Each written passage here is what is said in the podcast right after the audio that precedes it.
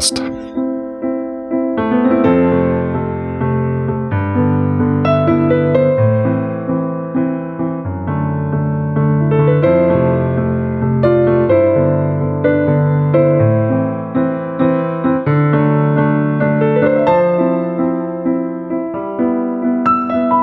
Ein Podcast für Ahnen- und Familienforschung.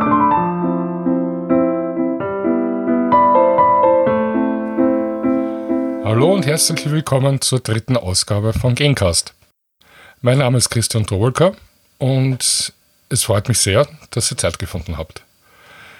Thema der heutigen Episode sind alte Handschriften, wie wir lernen können, sie zu lesen, welche Möglichkeiten das Internet bietet, aber auch was es abseits vom Internet gibt und was welcher Mix vielleicht am sinnvollsten wäre. Ich möchte die, den Podcast wieder einteilen in einen Theorieteil. Da geht es dann um die Begriffe Kurrent, Sütterlin und deutsche Schreibschrift. Warum die drei eigentlich das Gleiche meinen, es aber dennoch Unterschiede gibt und warum es meiner Meinung nach doch wichtig ist, diese Unterschiede sich einmal bewusst zu machen. Im zweiten Teil dann möchte ich näher darauf eingehen, wie wir das Lesen am besten erlernen können. Und am Ende folgt wieder die Bücherecke und diesmal möchte ich euch zwei Bücher zum Thema vorstellen.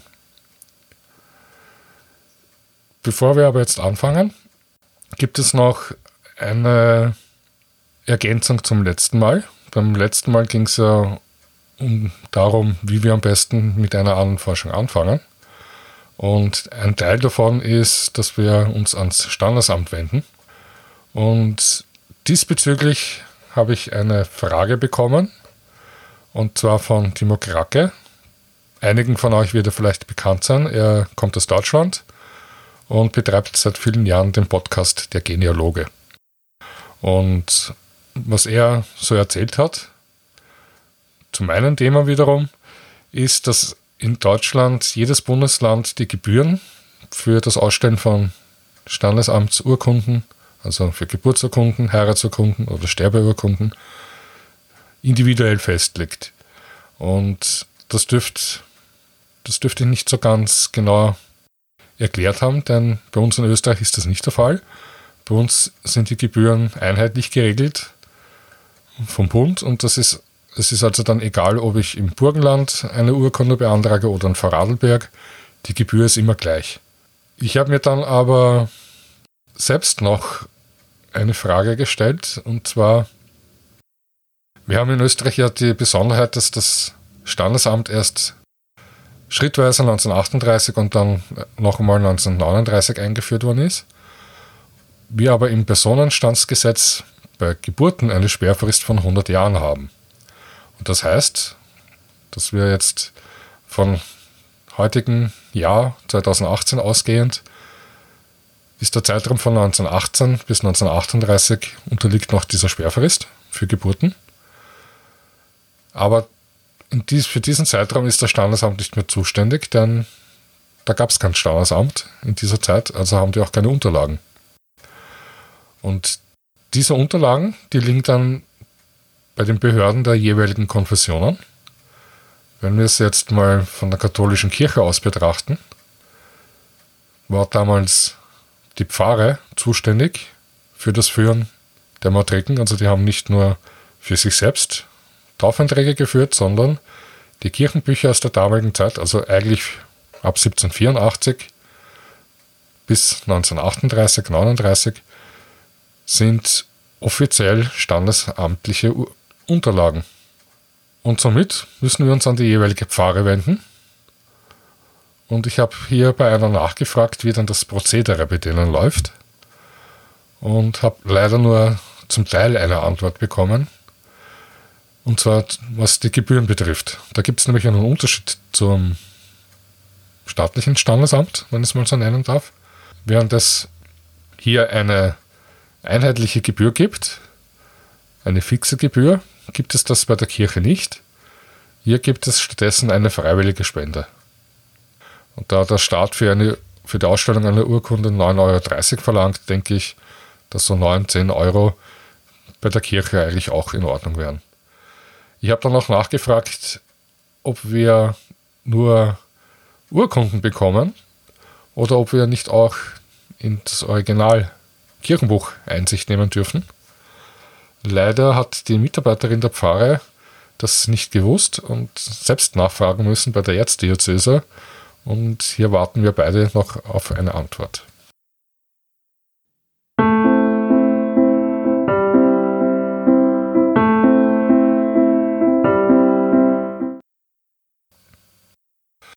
Nun aber zum heutigen Thema.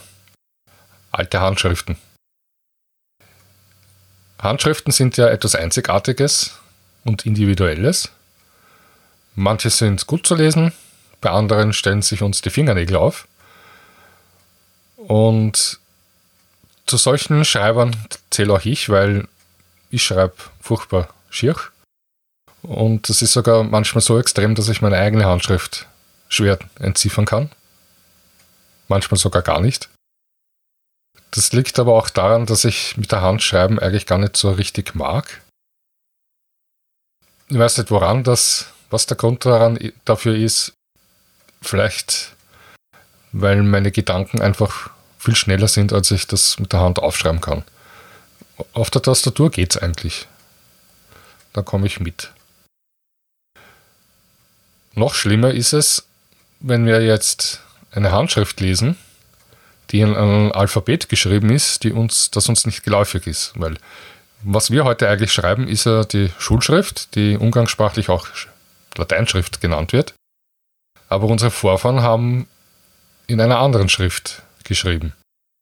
Und wenn wir schon Probleme haben, die Schrift zu lesen, die wir eigentlich in der Schule gelernt haben und die uns unser ganzes Leben begleitet, dann ist es noch umso schwieriger, eine Schrift zu entziffern, die uns eigentlich unbekannt ist oder nicht so geläufig ist. Und noch, noch ein Problem, was hier auftritt, ist, es gibt mehrere Begriffe, wie ich in der Einleitung kurz angedeutet habe, die zwar alle das gleiche meinen, es aber dennoch Unterschiede gibt. Und das Problem hier besteht auch darin, dass diese Begriffe nicht allen geläufig ist und auch nicht äh, mit demselben Inhalt aufgeladen ist. Wer von euch kennt den Begriff deutsche Schreibschrift? Wahrscheinlich nicht so viele. Vielmehr kennen Leute die Begriffe Sütterlin oder Korrent. Und hier gibt es ein interessantes Beispiel nämlich von Manfred Baumann. Der, wollt, der hat ein Lehrbuch geschrieben zum Thema alte Schriften lesen und bat die Bevölkerung um Schriftmaterial. Denn in einem Übungsbuch soll ja nicht nur das Alphabet enthalten sein, sondern auch Texte, die die Leute dann lesen und übertragen, also transkribieren und auch eine Auflösung bekommen, um es dann zu vergleichen. Und damit das Ganze nicht langweilig ist, sollten diese Schriftbeispiele aus ganz unterschiedlichen Bereichen des Lebens sein, also privat, aber auch staatlich. Nun, er hat eine Anzeige aufgegeben und hat jede Menge Bücher bekommen, die in Frakturschrift gedruckt worden sind. Also die Frakturschrift ist auch so eine Schrift, zwar eine Druckschrift, aber die ist heute nicht mehr in Verwendung aber so noch vor 100 Jahren. Die Bücher, die es da gegeben hat, die sind in dieser Schrift äh, gedruckt worden und die stellt uns ja auch vor Probleme, wenn wir sie lesen wollen. Und nicht nur uns, es gibt ja auch Texterkennungssoftware.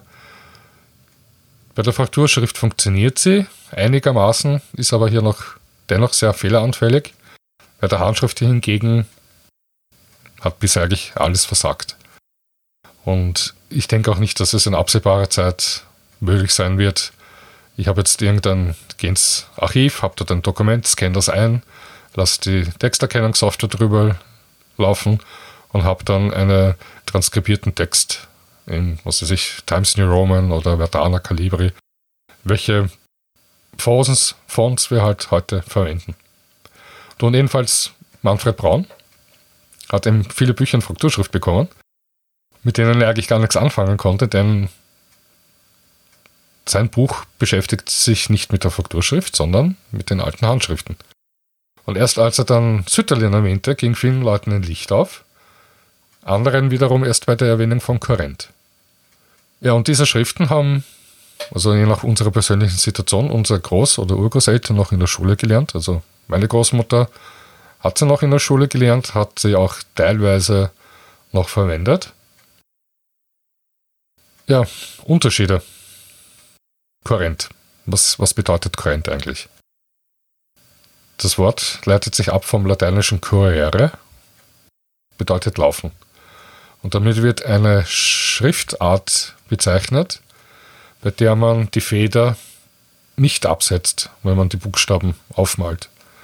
Das heißt, ich fange mit den Buchstaben an und verbinde jeden einzelnen davon, bis das Wort fertig geschrieben ist. Oder möglichst wenig, das dabei abgesetzt wird.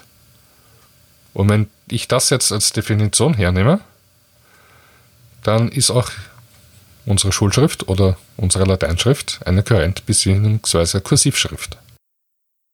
Sütterlin, das ist das zweite Beispiel. Dieser Begriff geht zurück auf Ludwig Sütterlin. Der hat 1911 diese Sütterlin-Schrift entwickelt und sollte eine Ästhetisierung der Schrift sein oder eine Modernisierung dieser alten Handschrift. Und dieser wurde dann ab 1925 in Österreich in den Schulen gelehrt, bis sie 1941 im Dritten Reich verboten worden ist, zusammen mit der Fraktur im Buchdruck. Und das Seltsame an der Sache ist, die Nazis haben diese beiden Schriften nicht gemacht, weil sie der Meinung waren, sie seien nicht germanisch. Obwohl gerade die Handschrift, also ich bezeichne sie als deutsche Schreibschrift, dieser alten Handschriften, also das Karent oder das Sütterlin, eigentlich eine urdeutsche Schrift sind. Denn der Verbreitungsraum von dieser Schrift ist nun einmal im deutschsprachigen Siedlungsgebiet. Jetzt habe ich schon deutsche Schreibschrift genannt. Dieser stammt aus der Paläographie, also aus der Schriftenkunde, und bezeichnet eben alle Schreibschriften, die im deutschen Raum nördlich der Alpen ab ca. 1500 verwendet worden sind. Allerdings ist er auch nicht sehr, so sehr verbreitet, da nicht alle Paläographen und Paläographinnen diesen Begriff verwenden. Ich finde ihn aber dennoch von allen dreien denjenigen, der am präzisesten ist. Und so habe ich mir angewöhnt, diesen Begriff zu verwenden aber auch immer im, behalte mir immer im Hinterkopf, wenn jemand dann die Stirn runzelt, dass ich dann sage, naja, das ist Karent oder Sütterling. Ja, es ist die Frage, warum sollte man überhaupt diese Unterscheidungen treffen? Nun, wie eingangs erwähnt, äh, Manfred Braun hat seine Probleme damit gehabt.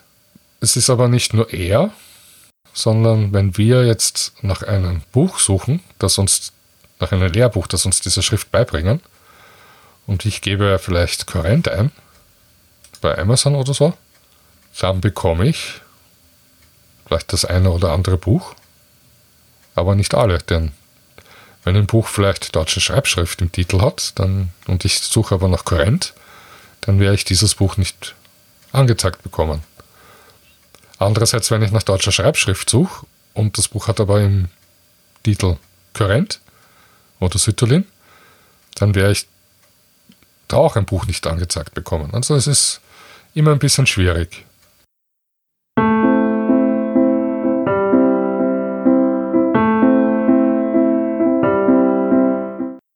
Ja, wie erlernen wir am besten die alten Schreibschriften, also das Lesen? Und für diejenigen unter euch, die daran denken mit oder die mit einer Ahnenforschung beginnen möchten, es führt leider kein Weg daran vorbei, als sich die Arbeit anzutun und diese Schreibschriften zu erlernen. Denn alle alten Dokumente, alles, was ihr sucht, Kirchenbücher oder wenn ihr ins Archiv geht, das ist alles in diesen deutschen Schreibschriften geschrieben worden. Ja, es gibt Bücher, jede Menge davon und ich rate euch auch, dass ihr da nicht zimperlich seid oder kleinlich und euch das eine oder andere zulegt, dass ihr euch dann generell auch eine kleine Fachbibliothek aufbaut. Es gibt ja nicht nur Bücher zum Lesen, Lernen, alte Schriften, sondern es gibt Wörterbücher, Lexika oder auch zur regionaler und überregionaler Geschichte. Und weil es für unseren Bereich passend ist, so Themen wie Geschichte der Familie oder auch historische Demografie. Ja, ich möchte euch am Ende ja zwei Bücher vorstellen. Und was ich mir überlegt habe, welche ich vorstelle unter dieser Masse, das sind ein paar Fragen, die wir uns da eigentlich immer stellen sollen. Und zwar, welcher Zeitraum wird behandelt? Also die deutschen Schreibschriften sind im Ende des 15. Jahrhunderts aufgekommen, so 1500 herum, fängt dann die Verbreitung an und wie wir, wie ich vorher erwähnt habe, sind die bis 1941 in Gebrauch gewesen und privat sicher auch nachher noch. Ein zweites Merkmal, was so ein Lehrbuch haben sollte, ist, ist das Format ansprechend. Also ist das groß oder klein? Wie lese ich Bücher gerne? Hat es am Schreibtisch Platz? Wenn ich vor mir die Tastatur habe oder das Dokument, habe ich dann eben noch genügend Platz für das Buch. Dann der Preis. Nicht uninteressant. Gibt es im Buch zu den vorgestellten Texten auch Transkriptionen, also Übertragungen?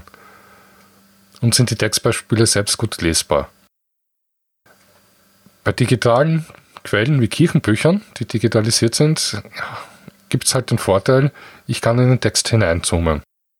Wenn ich jetzt ein, eine Urkunde, eine Geburtsurkunde vor mir liegen habe, dann geht das nur dann, wenn ich die auch digitalisiere.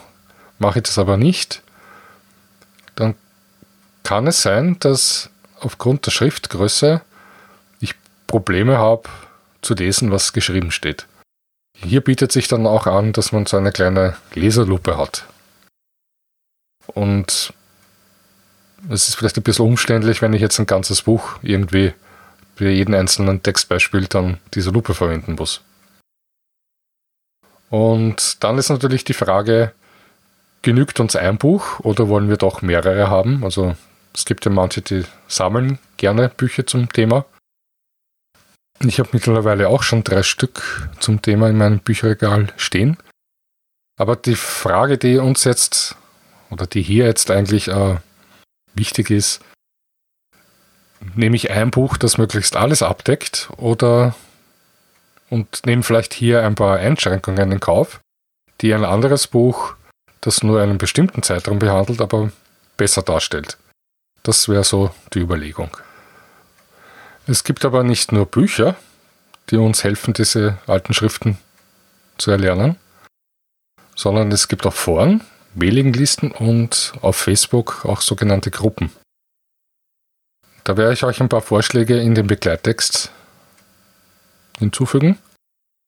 Und die alle drei sind deswegen interessant, da es hier sehr viele Leseanfragen gibt. Also es gibt sehr viele Leute, die haben Probleme, einen, zum Beispiel einen Dorfeintrag zu lesen, entweder den ganzen oder nur bestimmte Bereiche.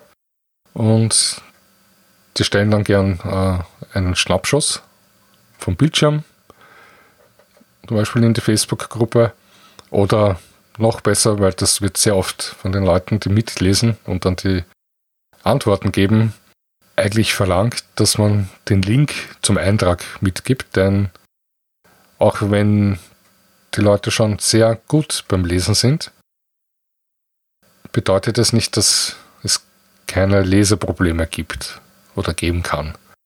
Denn wie gesagt, Handschriften sind etwas Individuelles, Persönliches. Und während der eine schön schreibt, schreibt der andere schier und auch die Buchstaben sind nicht immer gleich geschrieben. Und hier ist es eben gut, wenn man eine Möglichkeit hat, die einzelnen Buchstaben zu vergleichen. Das heißt, ich habe einen, eine Seite mit, sagen wir, fünf Dorfeinträgen. In einen, das ist der, der mich interessiert, und da gibt es einen Ortsnamen oder einen Familiennamen, den ich nicht entziffern kann. Oder nur zum Teil nicht entziffern kann. Also da gibt es vielleicht einen Buchstaben, der mich vor Probleme stellt.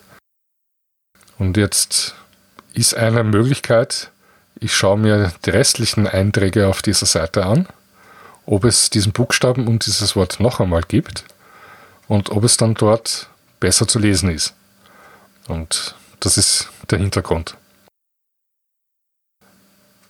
Diese Foren, Mailinglisten und Facebook-Gruppen sind aber jetzt nicht nur interessant, dass wir da Anfragen stellen, wenn wir Probleme haben, sondern das ist ein Teil meiner Strategie, die ich euch nahe an, nahelegen möchte, wie ihr vorgeht.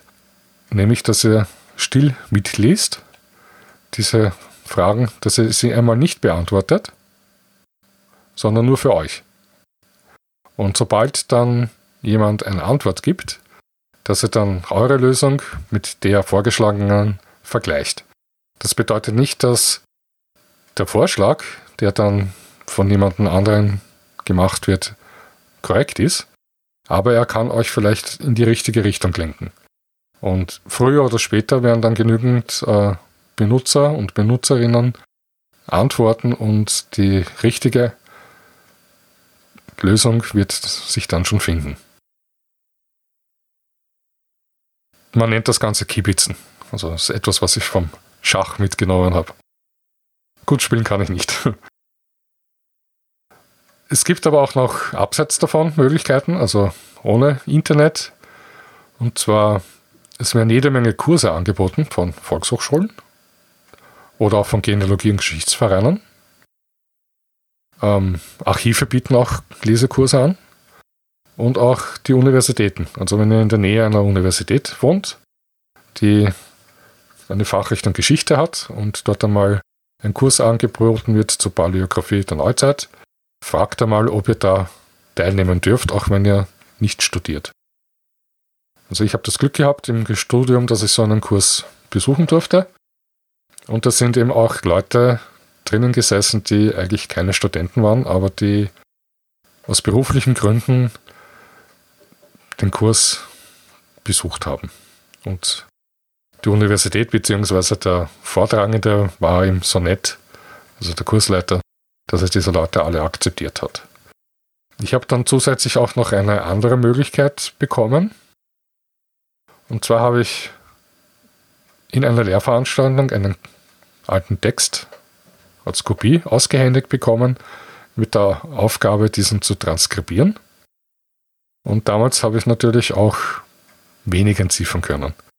Und ich habe dann meine Großmutter gefragt, ob sie ihre Tante fragen möchte, ob wir den Text dann nicht zu dritt lesen. Und glücklicherweise hat meine Urgroßtante ja gesagt und so haben wir uns zu Kaffee und Kuchen zusammengesetzt und zu dritt den Text gelesen. Und nach einiger Zeit ist es mir immer leichter gefallen zu lesen, was da steht. Und da bin ich sogar draufgekommen, was die beiden für einen, manchmal für einen Blödsinn verzapft haben. Aber es war sehr, sehr lustig und sehr hilfreich. Ja, es gibt noch einen Weg zum Thema Internet. Und zwar bietet das Bayerische Staatsarchiv oder die Bayerischen Staatsarchive eine digitale Schriftenkunde an. Da gibt es einfach Dokumente aus dem Bestand, die digitalisiert sind und die kann man sich runterladen und dann nach Lust und Laune transkribieren. egal welchen Weg ihr einschlagt und welchen Mix an Möglichkeiten ihr dann anwendet, es braucht Zeit. Also er braucht jede Menge Geduld. Und selbst wenn ihr dann schon besser seid, wird, wird es euch immer wieder widerfahren, dass ihr irgendetwas nicht lesen könnt. Und es solltet euch dann auch nicht so schade sein, andere um Hilfe zu bitten. Was auch manchmal in Foren gefragt wird, ist, soll man auch das Schreiben dieser alten Schrift lernen? Bringt das was? Ist es notwendig? Um es kurz zu beantworten, müssen tut es nicht. Hilfreich ist es schon, aber es gibt hier eine eines, was man bedenken sollte.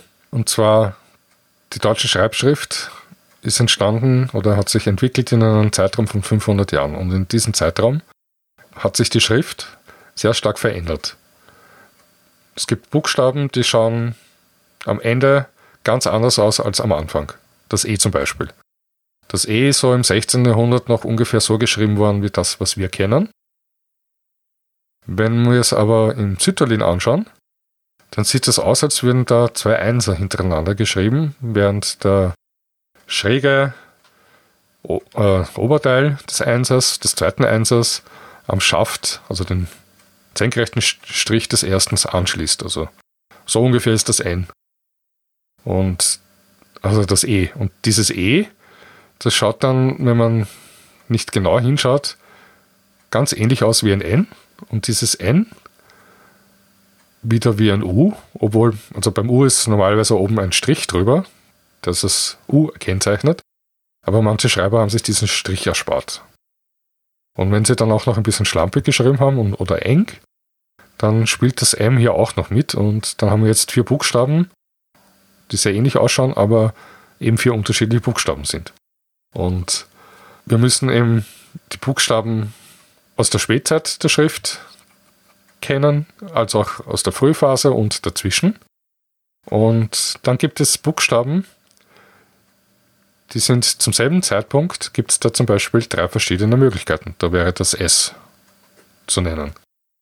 Das S, also das kleine S, wird unterschiedlich geschrieben, je nachdem, an welcher Stelle im Wort es aufscheint. Ist das am Anfang, in der Mitte oder am Ende?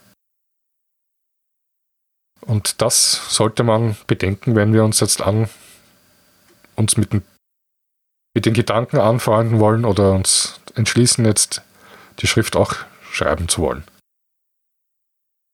Wie gesagt, es hilft, es ist aber nicht notwendig. Also ich habe es eigentlich nicht gelernt und hab, kann trotzdem meine Current, Zitterlin und deutsche Schreibtexte, Schreibschrifttexte transkribieren. Und es kommt eigentlich selten vor, dass ich auch eine Lesehilfe benötige.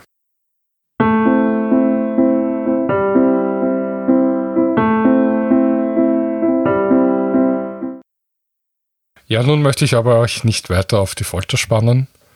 Wir sind bei der Bücherecke. Ja, es gibt zwei Bücher, die ich euch vorstellen möchte. Eines davon, das werdet ihr euch wahrscheinlich schon denken, das ist jenes von Manfred Braun. Das heißt Deutsche Schreibschrift, Korrent und Zytterlin lesen lernen. Es gibt noch einen zweiten Untertitel, Handschriftliche Briefe, Urkunden, Rezepte mühelos entziffern. Erschienen ist es im Klau Verlag im Jahr 2015 und kostet 14,99 Euro. Ist also nicht übertrieben teuer.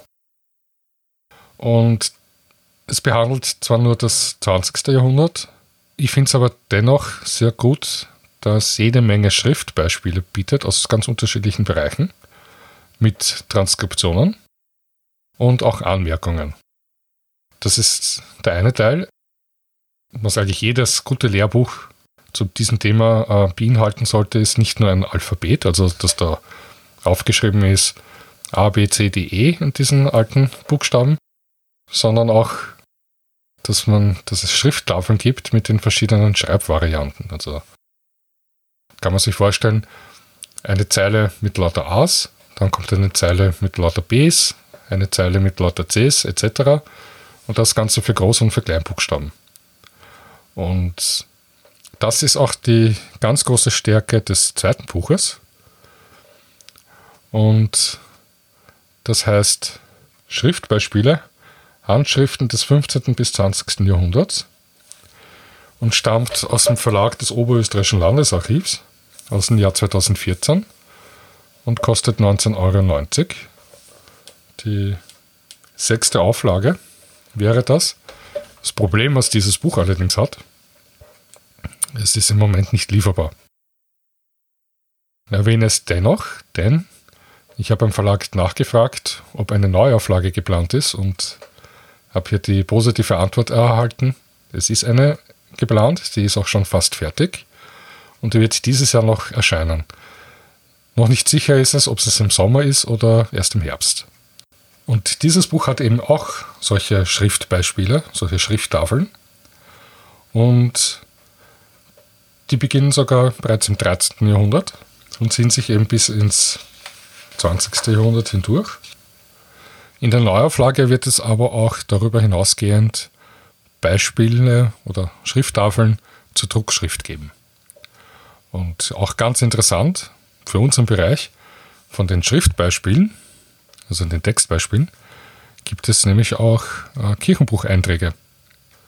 Und die beiden Bücher ergänzen sich jetzt dadurch und decken eigentlich den ganzen Bereich ab und Zeitraum, der uns in unseren Forschungen unterkommen wird.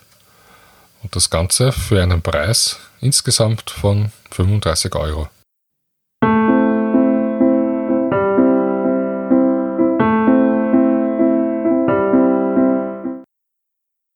Ja, ich hoffe, die Episode hat, hat euch gefallen und auch geholfen.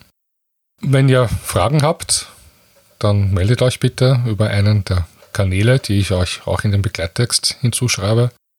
Ich würde mich freuen, wenn ihr mir den einen oder anderen Daumen hinauf hinterlässt, wenn ihr andere darauf aufmerksam macht, dass es den Podcast gibt und hoffe, euch beim nächsten Mal wiederzuhören. Baba.